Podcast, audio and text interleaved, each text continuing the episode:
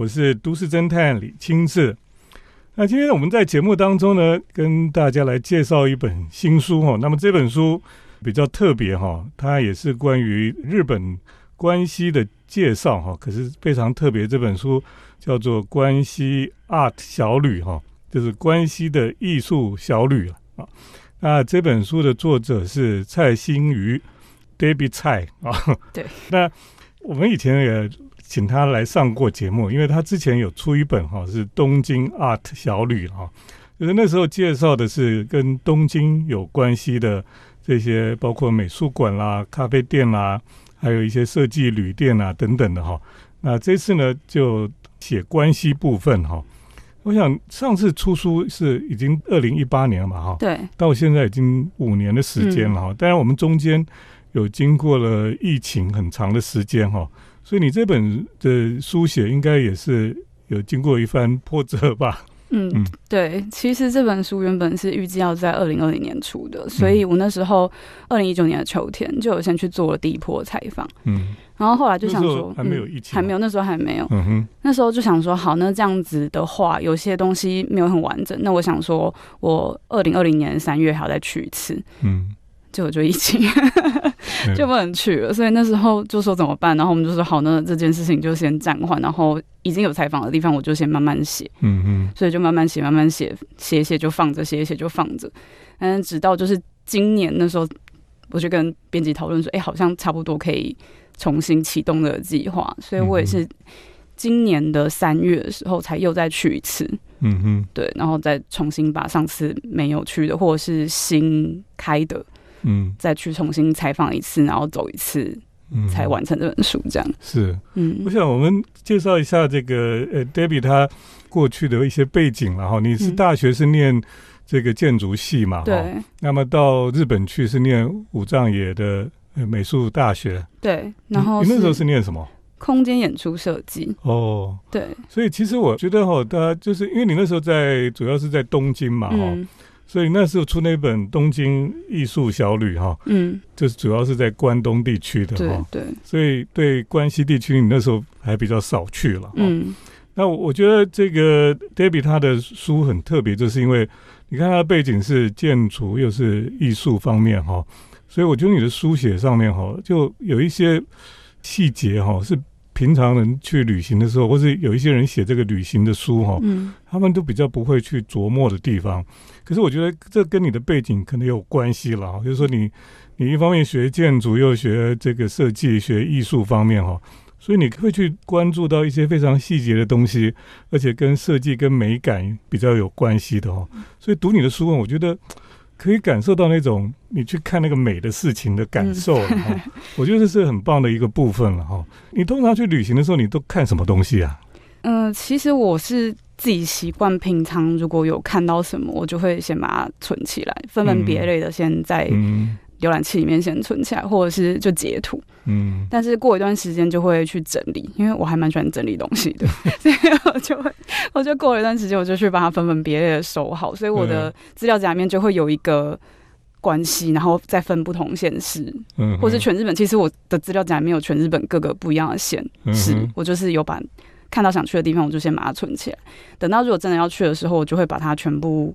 拿出来看，然后也看一下自己的 Google Map 上面订的东西，还有看一下截图上面有没有什么漏的。然后如果没有的话，我就把它通证成一个我想去的清册。嗯，再看看这之中最想去的地方是哪里，先把它拼出来之后，再看看哪些地方顺路。对，就是会用这样子去筛选自己想去的地方，这样。所以那个书里面照片都你自己拍哈。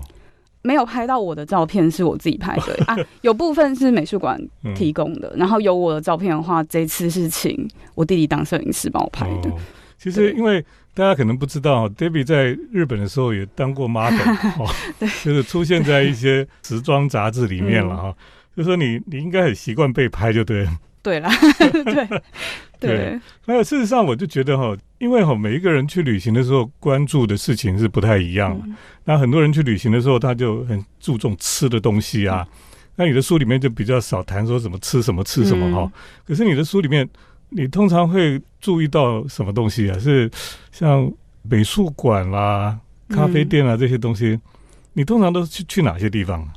通常会先在那附近，比如说选一个美术馆去，然后美术馆的话，通常就是会先看那个地方是是不是厉害建筑师做的，嗯，或者是有没有什么厉害的展，还有它就是它的策展内容，还有它的馆藏有没有什么吸引自己的地方，嗯，如果有的话就会去。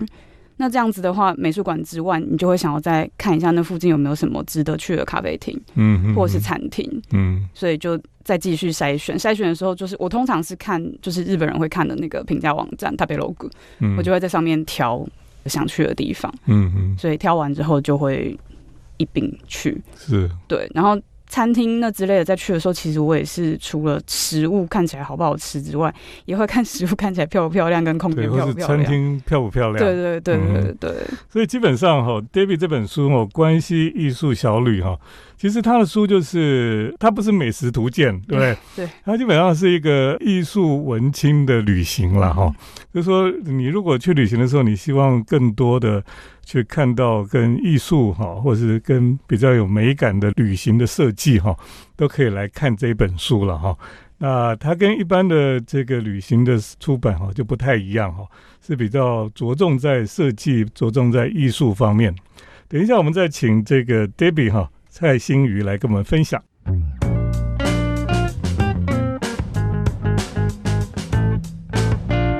欢迎回到我们建筑新乐园节目，我是都市侦探李清志。呃，我们今天在节目当中特别跟听众朋友来介绍这本《关西 Art 小旅》哈，《关西艺术小旅》这本书是由日出出版社所出版的。那么这本书呢，作者蔡新宇哈，今天在我们的节目当中。他过去是在东京念书的哈，那么毕业之后当然回到台湾了哈。那最近出了这一本是跟关西这一个地区哈，包括京都、大阪哈，还有这个滋贺县啊，这个兵库、奈良哈和歌山都有介绍到了哈。那我们现在讲讲哈，这个 Debbie，你你去京都哈，最喜欢哪一个美术馆？美术馆的话，我最喜欢还是京瓷美术。京瓷美术馆就是你这本书的封面。对。这个封面有一个曲线的楼梯哈，然后你站在上面，对不对？对对对，你还真的适合当 model。谢谢。对，就是当过 model 的人拍起来是不太一样的。哦，那你讲讲看，为什么你喜欢这个这个美术馆？这个金石美术馆是因为我刚刚前面有讲说我是分了两次采访嘛，嗯，所以其实我二零一九年去的时候，它还在改装当中，我那时候没有赶上它重新改装。再开放，应该说这算是书延期的好处之一，要不然我书就没有办法介绍到这间美术馆了。对，我觉得它最漂亮的地方就是它的那个新旧交织，我觉得做的非常漂亮，因为它上面就是保留了原本的样子，嗯，但它下面做了一个透明的带状的玻璃帷幕，就让它感觉就不会那么沉重。对对，然后它从整个广场导入的那个感觉，就觉得整个很开阔、很漂亮。这样，因为我是白天去的，我前阵子有看到。人家 po 晚上的照片，我觉得晚上看起来也很漂亮，因为它会把里面的灯光都打开，嗯这个光打下去，我觉得又是另外一个感觉。下次就会想要晚上的时候过去看看。我今年出去的时候是下雪的时候去，哦，那就是也是不一样的感觉，又不太一样。嗯嗯，这个美术馆哦，的确是现在京都最红的美术馆哦。可是你去京都，你还去了一些寺庙，对不对？对，你里面有提到有一个琉璃光院哦。哎，这个我还真的没去过哎，你可以介绍一下这个美丽的地方吗？嗯，因为琉璃光院它就是每年只有春天跟秋天的时候有限期开放，嗯，所以可能大家如果季节没有刚好达到的话，就比较没有办法过去。它其实最有名的时候是红叶的时候，但是红叶的时候真的是人会非常非常的多。我就有朋友在红叶的时候去，它其实就是最有名的地方，是因为它的。房间里面有一张很像镜面的桌子，它其实是上了很厚重的漆，所以它就会反光。哦，那个照片看起来好像一个对对对对水池的感觉，对对对，但它是桌子哦，嗯，是漆面的桌子。我是秋天去的，但是刚好枫叶还没有转红，所以其实人潮也没有到真的那么多。所以我进去的时候，就是大家对也算是有人，但是你还至少可以拍到一些像是我拍的这样。就是刚好映衬到四周的照片。我有朋友红叶的时候去，他说是完全就是没有办法拍这样的照片，就是万头转动。对 对对，但是红叶的时候也是真的是非常漂亮。网络上面应该可以看到蛮多图片。你说它期间限定是什么时间？它就是每年的春天跟秋天，然后好像日期不太一定，都要上它的官网。都很短是？都不不是很长哦。对。可是你没有跟听众朋友讲说这是在哪里啊？哦，它是在。左京区，它是在京都的比较上面。我记得我那时候是从是坐电车上去的，就是瑞山电铁。对对对对对对对。所以它算是在郊外哈。嗯嗯，很漂亮的一个地方哦。你说去了还要过一个桥的？一个很漂亮的桥哈。对。嗯，木头的桥这样子。这其实琉璃光院它。后来变成寺庙，本来不是寺庙。对对，嗯，它本来是就是人家的家，企业家的家。嗯，对，这是一个还蛮漂亮的地方，而且是感觉上还蛮安静的地方。对，它其实蛮多人会去那里抄经的。嗯嗯，对，就是我看几乎都是外国人，就是可能觉得是一个体验吧，就是在那里抄经，然后可以心静下来的感觉。那你说你去京都还很喜欢龙安寺啊？对，嗯。为什么？我们研究所的时候特别有读过，就是他的关于他的庭院枯山水。对，然后因为就是说他有十五颗石头，然后你不管在哪个角落都没有办法看到完整的十五颗。嗯，但是。其实是看得到。了，对你如果从一些 你如果从正面看的话是看不到，但是因为我们就知道这件事情，所以我跟我朋友我们两个就也真的有去数，就是真的很认真在那边数说，哎，这一群，因为它是一群一群一群的，而且它其实旁边它就有放了一个小的模型，嗯，给你看，所以你看了模型之后，你就大概知道说，哦，就是从这个角度就可以看得到。它那个模型其实是 for 视障朋友的。哦，它让你可以去摸，对对对对对对。不过其实人家去那里没有人在算那个，人家是要安静在那边冥想才对。对，好，我们等一下继续请的 Debbie 来跟我们分享他这本《关系 Art 小旅》。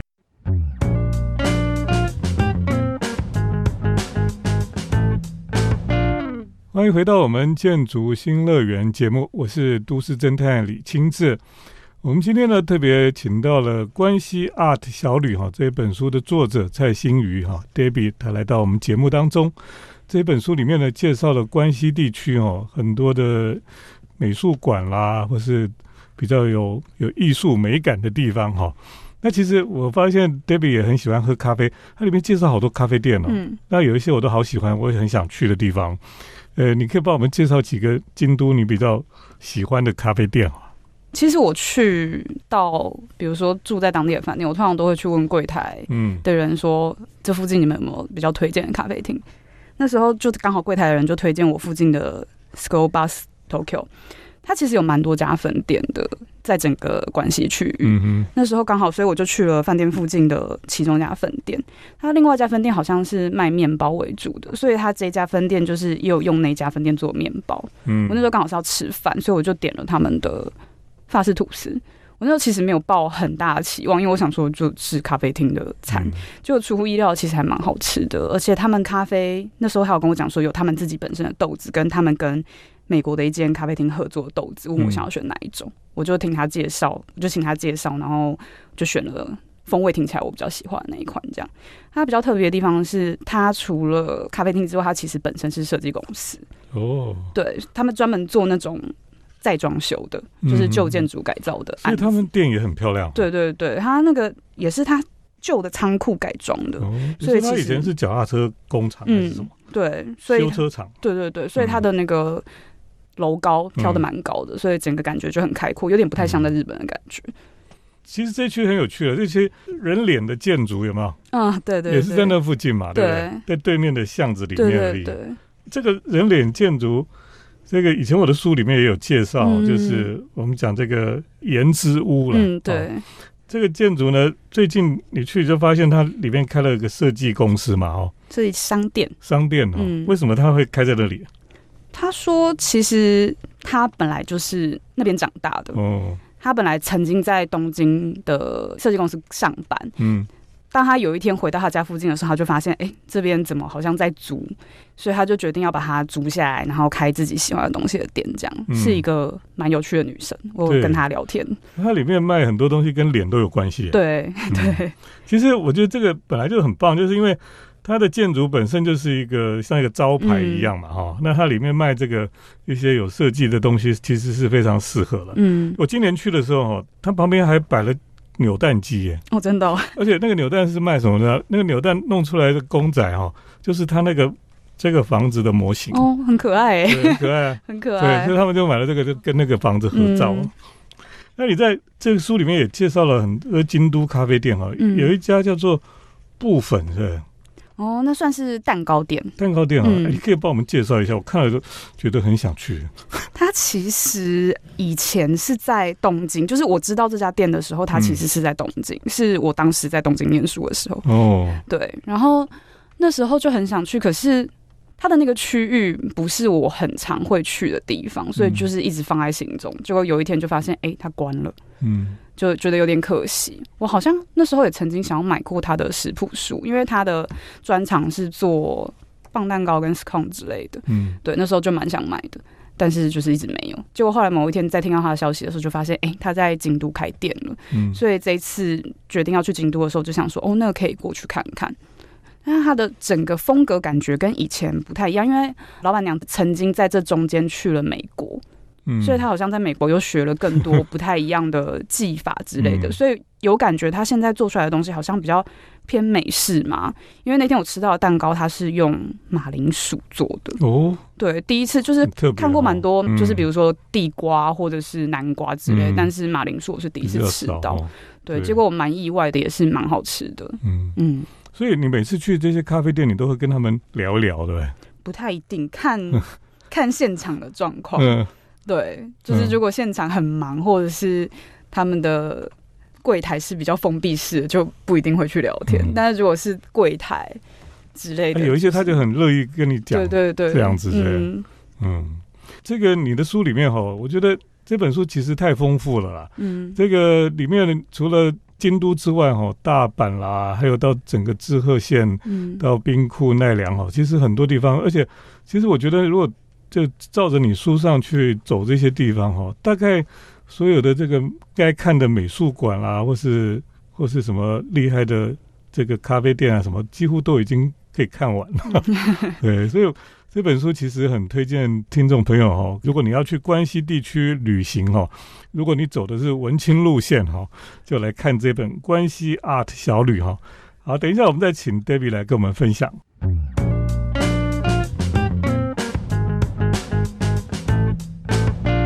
我是都市侦探李清志。那我们今天在节目当中呢，特别邀请到《关西 Art 小旅》哈这本新书的作者哈蔡新瑜，他来到我们节目当中，给我们介绍这本呃内容非常丰富的关于艺术哦的旅行的书。其实你这这本书非常的丰富了哈，等于说是关西地区哈这些美术馆啦、咖啡店啊什么，几乎都已经被你收罗在里面哈。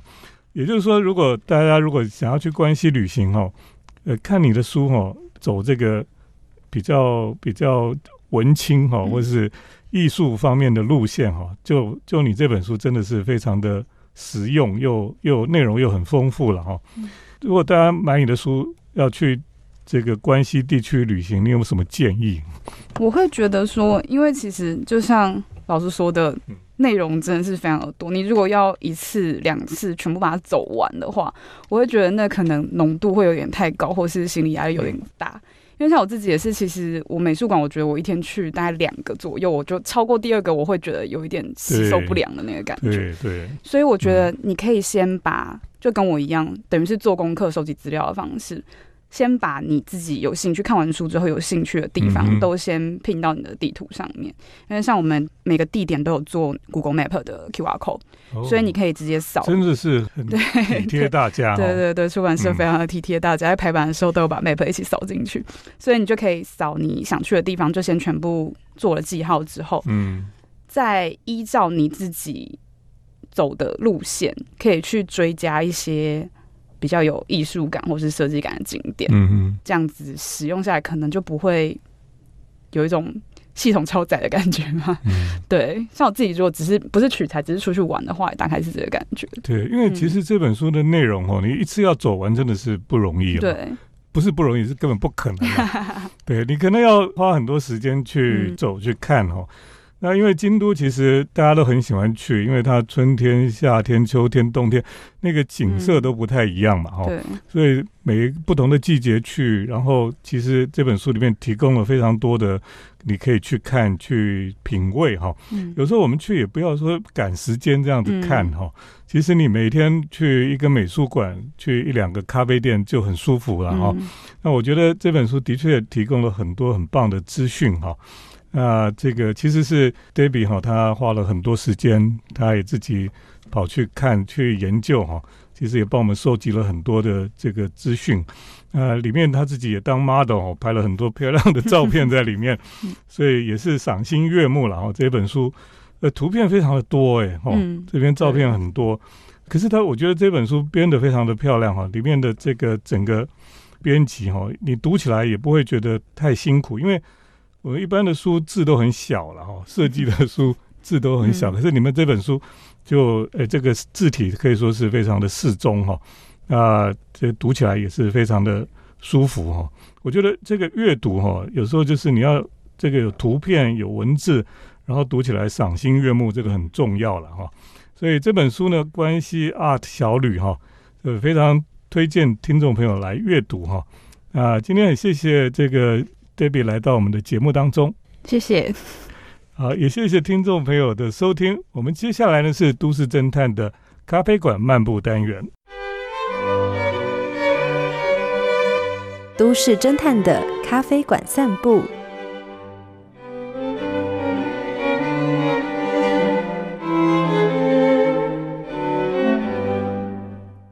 欢迎回到都市侦探的咖啡馆漫步单元。我是都市侦探李清志，今天在单元当中呢，跟大家来介绍哈，可以看海的咖啡店。过去呢，我们当然也跟大家来介绍过好几间看海的咖啡店。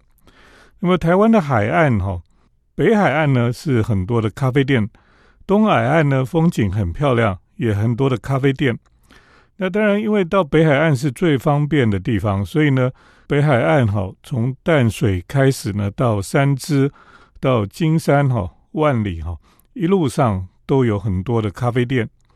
有的咖啡店呢是有一栋建筑这样子，那么也有咖啡店呢，就是在海边的这种临时的咖啡店，有咖啡车哈，在这个公路旁边啊，就有一些咖啡座这样子。所以大家呢可以看着自己的需要哈，那么就可以停下来。在公路边哈喝咖啡，然后看海，其实很舒压了。那么我也很喜欢到北海岸哈去喝咖啡，有几家非常棒的咖啡店都在这个北海岸上面。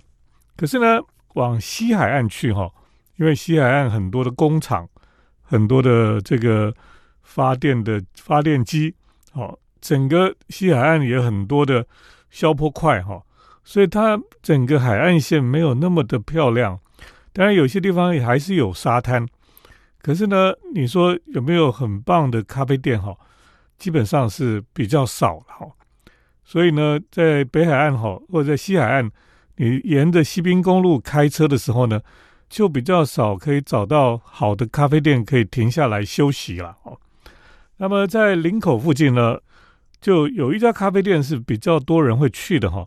这家咖啡店呢，叫做 Summer's Time 哈，夏天时光啊哈。这个 Summer's Time 哈，其实如果以一般我们咖啡店的标准来看呢，是比较简陋一点哈。它就是在海边一个看起来这个烂烂的铁皮屋哈，然后上上油漆哈，它把它上成那种天蓝色的油漆哈，所以它这个店的招牌啊，店的那种标准色就是天蓝色。那么有一点地中海的味道了哈，可是呢，它就是一个在海边哈，旁边又有一个停车场，所以呢，开车开累的人哈，就会停到这个停车场上去，而且呢，你都需要去上个厕所，所以呢，你就会去光顾这一家咖啡店。那这个咖啡店呢，它也不是有冷气的哦，它就是盖一个棚子哈，然后你就坐在海边的棚子里面，看着海，喝个咖啡。我老实讲，那个咖啡也不好喝啦。可是呢，它基本上是提供你一个在西滨公路上哈，你可以停下来喝杯咖啡，休息一下，看看海、上上厕所的一个好地方了哈。呃，这样的咖啡店呢，虽然有点简陋了哈，可是天气好的时候，你坐在那个里面也晒不到太阳，然后看着外面的海哦，有一种异国风情吧。哦，不晓得是哪个异国哦，不是那么的华丽哦，那么的设计感很强烈等等的，就是一个比较简陋哈，然后一个这种比较原始简陋的感觉的一个喝咖啡的地方。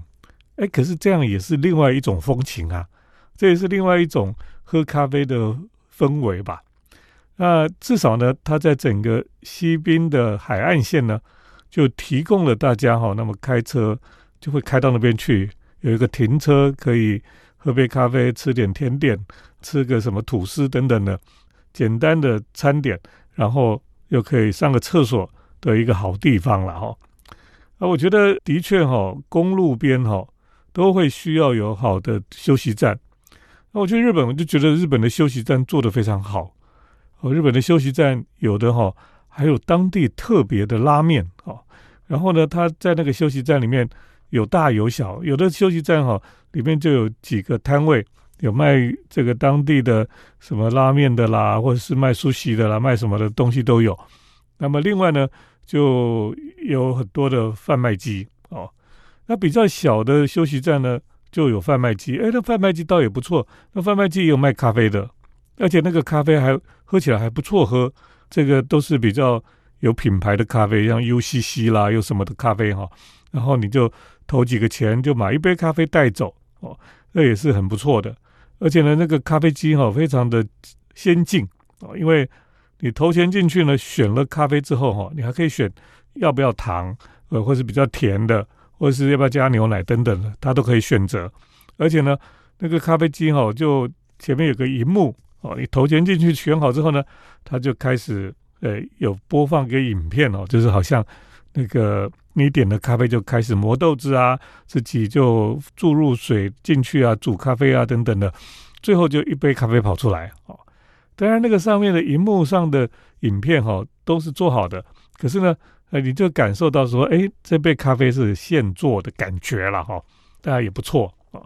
啊，特别是在这种地方呢，我们总是去公路边哈，总会希望说有一个好一点的休息站，那去就可以买买东西啊，喝喝咖啡啦，吃吃双麒麟啊，然后让自己休息一下，又可以继续上路了哈。呃，如果有时候到休息站就觉得说啊。太小了，甚至有的休息站就什么东西都没有卖，只有一个小小的贩卖机，然后就只有厕所而已，那就会觉得有点失望了哈。那台湾的滨海的公路哈，西滨上面，呃，有些地方会有最好的，大概就只剩下这种类似呃便利店的店哈啊，因为我们台湾的便利店真的很发达了。